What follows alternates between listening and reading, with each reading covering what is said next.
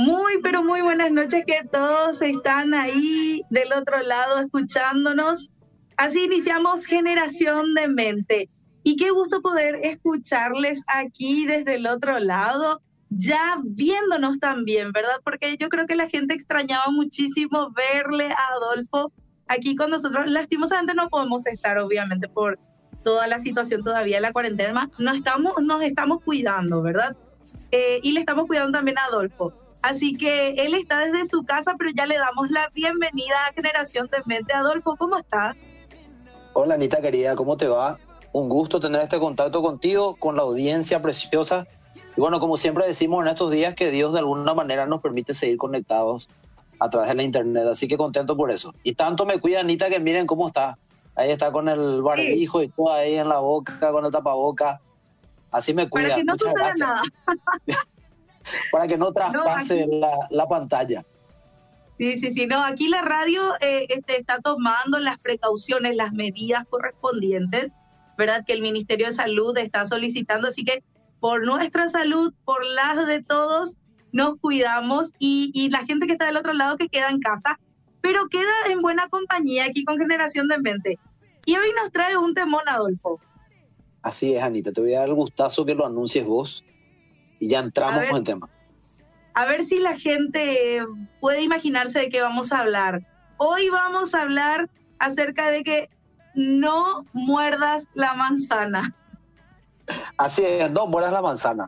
Eh, me encanta el título y hablando con, con Anita, eso lo cuento a la audiencia, ¿verdad? Hablando con Anita, hablando con Miriam, que también es parte del equipo, eh, como yo les suelo comentar en podcasts anteriores o como les, les había comentado, eh, ellas me ayudan con los títulos.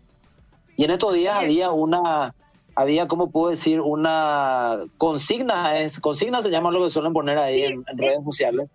Era una consigna, como un challenge, ¿verdad? Pero es más bien una consigna, creo yo. Sí, que entre paréntesis pido públicamente disculpas a los que de repente no puedo complacerles todos sus challenges porque me envían tantos que de repente es imposible complacerles a todos.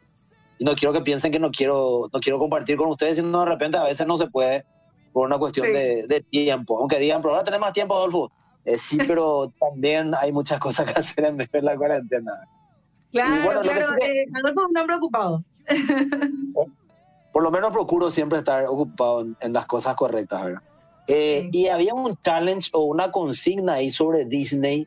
Creo que era sobre canciones de Disney. ¿O cómo era, Anita? Vos entendés mejor porque yo he visto ahí que decía Disney. Era, era etiquetar justamente las canciones favoritas de Disney, ¿verdad? Y, y después etiquetar a otros amigos en Instagram y que ellos también publiquen su canción favorita. Exactamente.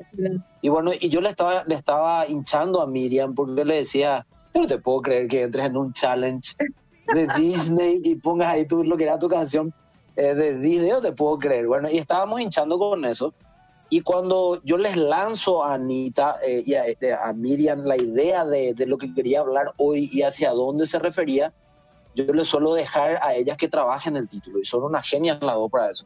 Y Miriam tuvo la gran idea, ¿verdad? Como estaba traumada con el tema de, de Disney World, ¿verdad? las canciones de, de Disney, eh, se acordó de, un caso de Blancanieves, ¿verdad? Claro. Y, todos conocemos la historia de Blancanieves, por ahí si hay alguien que es demasiado de la nueva generación y esas cosas ya son tan pasadas, o si hay alguno que es demasiado espiritual y dice, ¿cómo vamos a hablar de Disney? Eso es satánico. Bueno, vamos a usar una alegoría introductoria, ¿verdad? Y después vamos a meternos a, a profundidad en la palabra. Ella se acordó del caso de Blancanieves. Y Anoté acá justamente lo que hablamos. Dice Blancanieves comió la manzana y eso le valió caer en un profundo sueño. Que según eh, la leyenda, el hechizo en el que entró Blancanieves, pues famoso es que ella le tenía, ¿cómo que se llamaba la que lo odiaba tanto Blancanieves, Anita? Y era su, su madrastra. Su madrastra, que lo Bueno, entonces eh, le hechizan una, ¿cómo se llama? Manzana y le dan de comer a ella para que ella entre en un sueño eterno, ¿verdad? Entonces, la leyenda dice que ella comió la manzana, ¿verdad? Y entró en ese hechizo, se quedó profundamente dormido. Y dice que ese hechizo se llamaba la muerte dormida. que solo se podía despertar a esa persona con un beso de amor. Acá viene la parte romántica. Pero ahí, no tiene, no tiene tanto que ver con lo romántico, nosotros tenemos ahí, ¿verdad? Pero eh, con un beso de amor, esa persona, la que estaba hechizada por lo que es el hechizo de la muerte dormida, podía volver a, a despertarse, ¿verdad?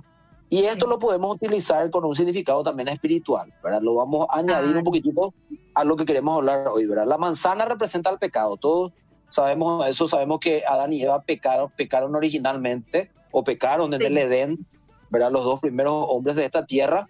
En realidad la Biblia no dice que era una manzana en ninguna parte, dice que era un fruto, ¿verdad? Pero la gente lo, lo, ¿cómo puedo lo asoció con el tiempo. Lo asoció con el tiempo con una manzana, ¿verdad? Eh, y entonces esa manzana para nosotros representa al pecado o esa fruta. Blancanieves somos nosotros que en este caso fuimos engañados. Mm. Literalmente nos durmieron. Cuando te engañan, porque no haces lo que tenés que hacer, no hacemos lo que Dios nos dice que tenemos que hacer, o no practicamos lo que Dios dice que, nos, que tenemos que practicar, nos duermen. Satanás nos duerme a través del pecado. O sea, hace que entremos en, en una costumbre de algo que no tiene que ser costumbre y empezamos a ver como normal algo que no tiene que ser normal y literalmente quedamos dormidos en áreas de nuestra vida, ¿verdad? Y Dios es quien nos tiene que despertar con ese beso de amor, la obra de Jesucristo a través de nosotros que nosotros aceptamos, incorporamos a nuestra vida y decimos, yo ya no quiero vivir para mí, yo quiero vivir para el Señor y yo quiero vivir conforme a su palabra. Ese beso de amor es la gracia que Él te da, la oportunidad que Él te da para despertar del sueño y cambiar tu manera de conducirte con principios y valores que ahora conduzcan y rijan tu estilo de vida para llevarte a vivir el propósito de Dios en tu vida y también a través de tu vida para otros.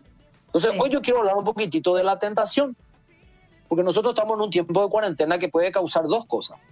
Uno, que tengamos una autocrítica de cómo vivimos, venimos perdón, viviendo o vinimos viviendo hasta aquí y decir, wow, yo vivía en un total desorden y ponía muchos pretextos. Yo ya no puedo seguir viviendo de esa manera y yo necesito hacer una autocrítica y ordenar mi vida. Necesito empezar a desarrollar disciplinas espirituales que me ayuden a crecer espiritual y emocionalmente, a afianzar mis emociones y crecer espiritualmente.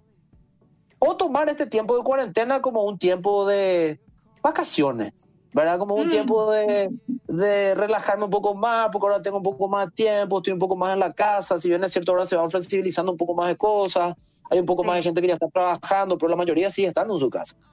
Claro. Y poder, poder estar en tu casa y acomodarte eh, y justificar cosas que no son justificadas, eh, empezando a acomodarte y ya tenías luego malos hábitos y ahora en la comodidad despertar nuevos malos hábitos. En vez de afianzar los malos hábitos que tenías, cambiándolos y practicando disciplinas espirituales de vida que te ayuden a crecer, ¿verdad? Eh, disciplinas espirituales eh, en la Biblia hay varias, pero voy a hablar las más, eh, no digo comunes porque son siempre especiales, pero importantes para nuestro desarrollo y crecimiento espiritual. Por ejemplo, la oración, la lectura sistemática de la palabra, no tipo quiromancia, a ver, ¿qué me va a hablar el Señor? Y abrí tu Biblia y, ah, acá el Señor me quería hablar. No, no, leer, leer con propósito, leerlo de forma sistemática, leerlo de manera que pueda entenderlo, eh, interpretarlo, este, hacerlo mío y ponerlo en práctica. Una lectura sistemática de la palabra. Otra disciplina, el ayuno. Mm, Cuando mm. estás en tu casa todo el día, ayunar a veces medio que con el olorcito que hay de comida a veces en la casa mm. es medio complicado. Pasa lo contrario. Desayunar, Estamos ahí comiendo todo el tiempo. Desayunamos abundantemente, ¿verdad? Durante todo el día. Eh, también disciplinas como la meditación o contemplación.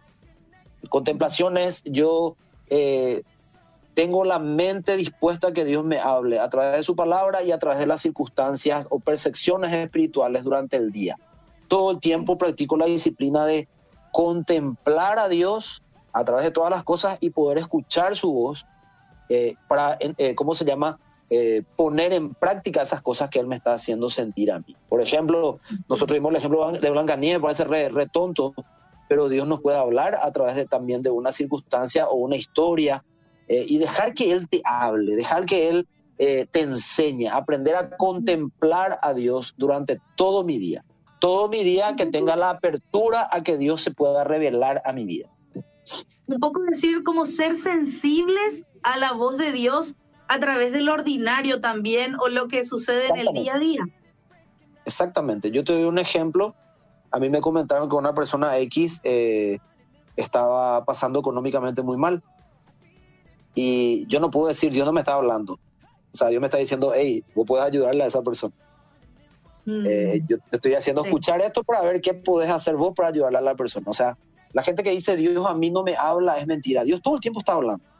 Ahora, el que no aprende, el que no aprende a disciplinarse para escuchar la voz de Dios, tener esa disciplina de contemplar o poder contemplar a Dios en medio de todas las circunstancias, no vas a escuchar la voz de Dios nunca.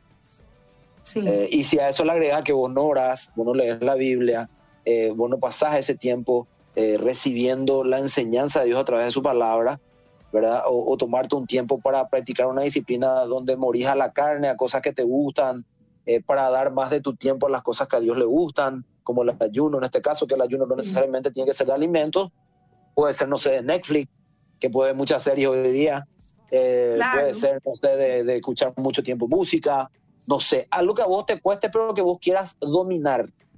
Que quieras empezar a practicar el dominio de tu carne para darle más tiempo a tu espíritu, ¿verdad? Y ahí viene otra práctica que eh, tiene que ver con eso, que es el dominio propio. Nosotros vimos que últimamente los cristianos practicamos mucho el demonio propio por vivir emocionalmente y no, en otro lado y no tanto el, dominio propio. ¿verdad? Entonces, eh, ¿por qué yo digo el desarrollo de disciplinas espirituales, porque si no, yo todo el tiempo voy a estar, eh, ¿cómo puedo explicar de forma sencilla? Voy a estar propenso a ser tentado por todo. Todo me va a tentar. Nosotros sabemos que la tentación en sí no es pecado, mm. pero llevar a la acción la tentación o el deseo que tenía incorrecto o que no tenía que ver con la voluntad de Dios, eso sí es pecado. Adolfo, ¿será por la Biblia. ¿será como que estamos con defensas bajas? Es como cuando no nos alimentamos bien, estamos con las defensas bajas y cualquier virus eh, puede, puede obviamente alojarse en nuestro cuerpo, ¿verdad? Sería algo parecido. Totalmente. Yo creo que, eh, ¿cómo te puedo explicar, Anita? Eh, nosotros satanizamos la palabra disciplina. Mm a través de lo que el mundo mismo nos enseña, donde hoy tiene que haber libertad y apertura de todas las cosas, de todo aquello, ahora yo tengo que hacer lo que yo quiero, lo que yo siento, como lo sentís, así ponerlo en práctica, o sea, lo que vos sientas, hacerlo, hacer lo que te diga el corazón famoso, ¿verdad? Como hablamos alguna vez. Satanizamos las disciplinas, disciplina es una mala palabra, una vez ya lo estudiamos, pero satanizamos las disciplinas y la Biblia también es un libro de disciplinas. De hecho, dice que eh, Dios nos dio libertad a nosotros. Él quiere que vivamos una verdadera libertad, que disfrutemos la vida, pero dice, pero cuidado que no utilicen esa libertad como ocasión para el mm. libertinaje. O sea que dentro de la libertad, yo también tengo que practicar disciplina para no llevar esa libertad a un extremo y se convierta en libertinaje. La libertad también tiene disciplinas para vivir en verdadera libertad. Mm. Y nosotros hemos abusado de la gracia. Esa es la realidad.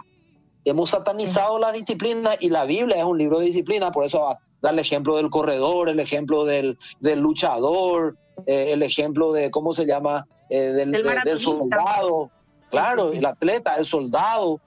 Son, son, todas disciplinas, son gente que tiene que tener disciplina para vivir correctamente dentro de esas eh, áreas y cualidades que le corresponden. Entonces, satanizamos la disciplina, abusamos de la gracia y tomamos a veces la gracia como ocasión finalmente para hacer lo que queremos, porque total Dios me ama luego, entonces Él me perdona todo luego y no crecemos espiritualmente. Claro.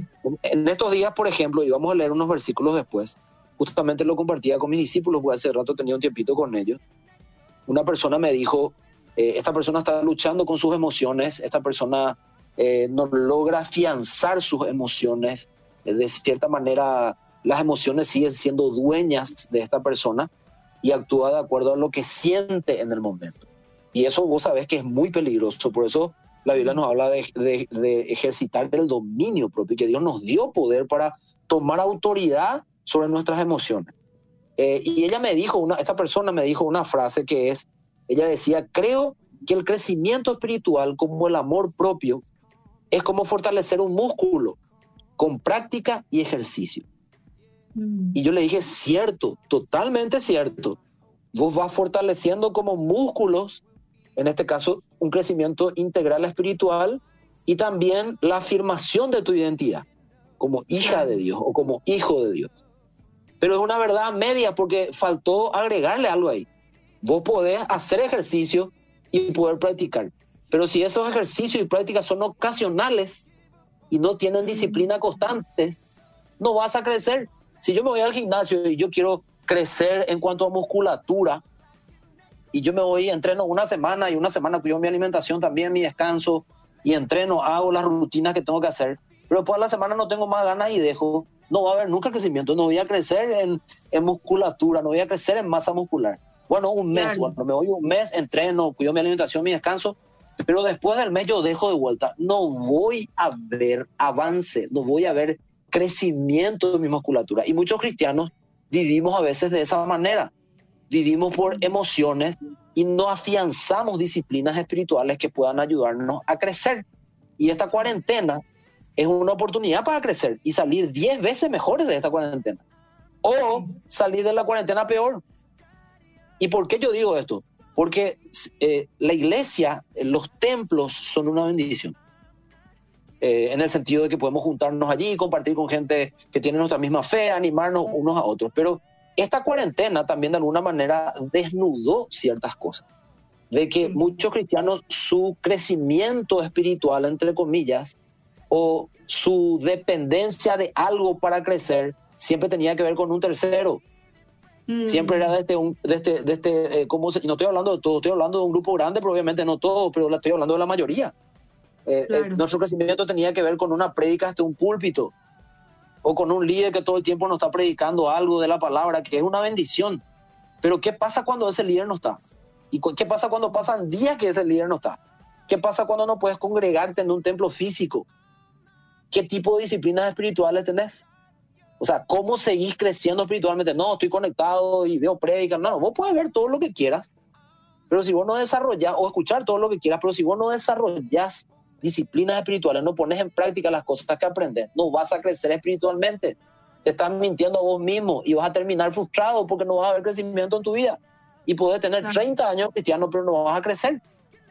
Y yo quiero que leamos unos versículos, Anita, y te voy a pedir que me ayudes está en eh, Lucas capítulo 22, versículo 31 al 34.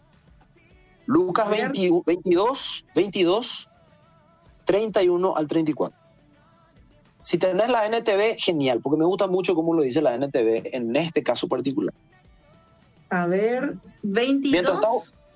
31 al 34. Mientras buscas, quiero contar que era, que era una época difícil eh, Jesús estaba en los umbrales de tener que eh, ser arrestado, ser traicionado y arrestado, y luego pasar por todo ese proceso previo a la crucifixión. Era un tiempo oscuro, era un tiempo incierto, como mucha gente está sintiendo o como la iglesia misma a veces siente en medio de esta temporada también, un tiempo donde nada es muy claro. Así también era esa temporada. Y mira lo que dice Anita, y si puedes leerlo, por favor, lo compartimos con la audiencia. Bueno, Lucas 22, 31 al 34 dice, Simón, Simón, Satanás ha pedido zarandear a cada uno de ustedes como si fueran trigo, pero yo he rogado en oración por ti, Simón, para que tu fe no falle, de modo que cuando te arrepientas y vuelvas a mí, fortalezcas a tus hermanos. Pedro dijo, Señor, estoy dispuesto a ir a prisión contigo y aún a morir contigo. Y Jesús le respondió, Pedro, déjame decirte algo. Mañana por la mañana, antes que cante el gallo, negarás tres veces que me conoces. Acá me llama mucho la atención algo. Eh, el Señor nos hace una advertencia, o le hace a Simón una advertencia, le dice, Simón, Satanás no dice me pidió por vos, porque acá dice ha pedido zarandear a cada uno de ustedes, a los discípulos de Jesús. Sí. Y como, como Jesús sabía que, que Pedro, y nos estamos criticando a Pedro, pues a veces le bajamos la caña nosotros a Pedro y nosotros somos peores a veces. Eh, Pedro era una persona que amaba al Señor, pero era dominado todavía por sus emociones. De repente hacía cosas espectaculares y de repente hacía y decía estupideces o hacía macanadas, como también nosotros cuando nos afirmamos nuestro caminar todavía con el Señor. Eh, perfecto nunca vamos a ser, pero que constantemente estemos en un subo y baja, eso demuestra que no crecimos todavía espiritualmente. Y entonces le dice, Pedro, yo te quiero avisar que Satanás anda como león rugiendo, buscando a quien devorar, ¿verdad? me pidió zarandearles. Pero yo oré, y viene la intercesión hermosa de nuestro Señor Jesucristo, yo oré para que tu fe no falle. ¿Cuándo falla nuestra fe? Cuando no ponemos en práctica lo que Dios nos dice. Cuando nos dejamos estar y no ponemos en práctica su palabra. Falla ahí nuestra fe, porque nuestra dependencia no está en Él, sino en lo que sentimos. Y después dice acá, eh, en lo que leíste, eh, dice, de eh, para que tu fe no falle, de modo que cuando te arrepientas y vuelvas a mí, fortalezcas a tus hermanos. O sea, el ser humilde para reconocer mis errores y decir, Señor, yo soy emocional, yo necesito crecer espiritualmente. Voy a sacarme los pretextos y voy a empezar a practicar las disciplinas espirituales que vos me enseñás. Ese arrepentimiento que hace que yo me vuelva de corazón al Señor, sin excusas ya, y empieza a crecer en mi, en mi intimidad con el Señor. ¿Qué va a causar eso? Dice acá, que dice, vuelvas a mí y fortalezcas a tus hermanos. O sea, el resultado ya va a ser ahora que yo voy a poder empezar a ser de bendición para la gente y mi vida va a empezar a ser también un instrumento para afirmar a otro. ¿Por qué? Porque yo estoy siendo disciplinado, estoy siendo eh, responsable con las, las cosas que a mí me toca vivir diariamente como hijo de Dios. Vamos a leer otro versículo, Anita, otros versículos. Eh, a ver si encuentro acá. Ah, con razón, te voy a decir porque yo copié acá, ¿verdad? Para no perder tiempo y volví a copiar el mismo versículo, había así. Tengo un ratito, acá está. Eh, Dice, ah, no, no, todavía no es este. A ver, a ver, a ver, a ver. Estamos en el vivo, así que estamos recontra en casa. Nuestro fondo dice eso. Y bueno, la gente está contenta también seguramente de verte allí. Y ya le digo a la gente, puede enviar sus consultas, preguntas de repente que tengan eh, al Facebook, allí mismo donde estamos, eh, como Radio Bedira, ¿verdad? Así mismo es. Acá, Anita, te voy a decir eh, exactamente dónde está el versículo. Acá está. Estamos en Lucas 22 siempre, versículo, a ver, te digo, 38. 39, 39. Vamos a leer desde el 39 hasta eh, el 46. A ver, vamos a revisar entonces la lectura 39 al 46. Luego, acompañado por sus discípulos, Jesús salió del cuarto en el piso de arriba y como de costumbre fue al monte. Sí. Perdón, entre paréntesis, ese cuarto que dice ahí, salió del cuarto en el piso de arriba, es el famoso lugar donde ellos tuvieron la Santa Cena, o la, la última cena. Bueno, después. Dice, y como de costumbre fue al monte de los olivos. Allí les dijo, oren para que no cedan a la tentación. Se alejó a una distancia como de un tiro de piedra se arrodilló y oró. Padre, si quieres, te pido que quites esta copa de sufrimiento de mí. Sin embargo, quiero que se haga tu voluntad y no la mía. Entonces apareció un ángel del cielo y lo fortaleció. Oró con más fervor y estaba en tal agonía de espíritu que su sudor caía a tierra como grandes gotas de sangre. Finalmente se puso de pie y regresó a donde estaban sus discípulos, pero los encontró dormidos, exhaustos por la tristeza. ¿Por qué duermen? les preguntó. Levántense y oren para que no cedan ante la tentación. Fíjate qué interesante la historia, porque acá viene lo que mencioné hace rato. Los discípulos le estaban siguiendo a Jesús. Ojo, ellos estaban con Jesús. Acá dice la Biblia en el capítulo 30, versículo 39 que leíste, dice, luego acompañado acompañado por sus discípulos, Jesús salió del cuarto en el piso de arriba y como de costumbre fue al monte de los olivos. Y fíjate, que vos sigas a Jesús, entre comillas, o sea, escuches prédicas, eh, escuches música cristiana, leas libros cristianos, no necesariamente eso te hace un discípulo de Dios. El discípulo es el que tiene hábitos de imitar a su maestro. Y nosotros imitamos a Cristo a través de su palabra, de lo que nos enseña que vivamos en su palabra.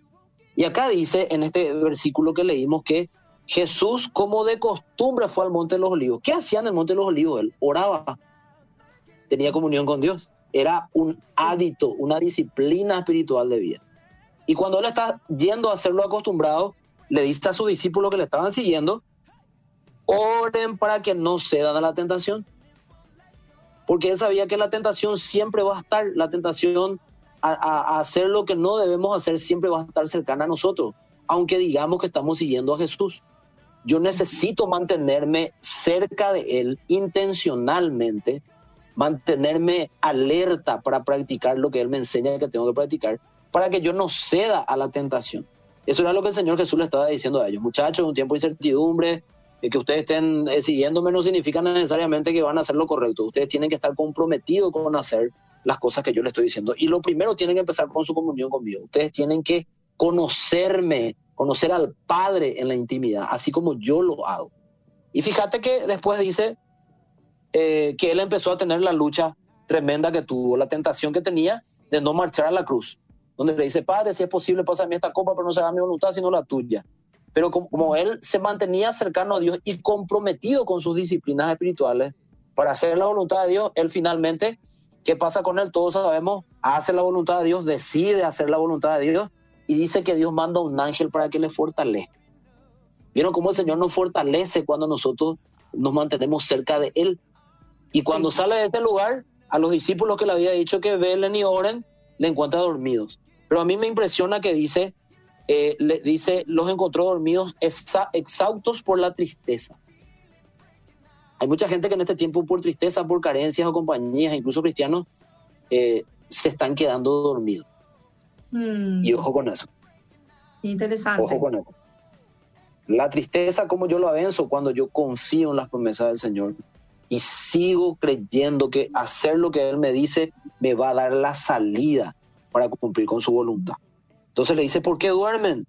Les pregunto, levántense y oren para que no cedan a la tentación. ¿Cuáles son las tentaciones que nosotros podemos tener, por ejemplo, en esta etapa de cuarentena? Sé que ya estamos en hora y me voy a tomar un poquitito más, de minutos.